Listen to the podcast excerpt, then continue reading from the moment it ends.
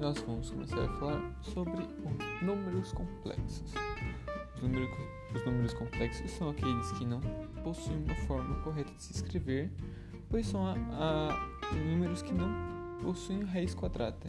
Aqueles números negativos, que normalmente ficam em Bhaskara, que normalmente as pessoas parariam por ali. Mas agora temos continuação. Existem três formas: a forma algébrica, forma geométrica e forma trigonométrica. E nós vamos explicar ela aqui, de maneira concisa e coerente. Então, vamos começar.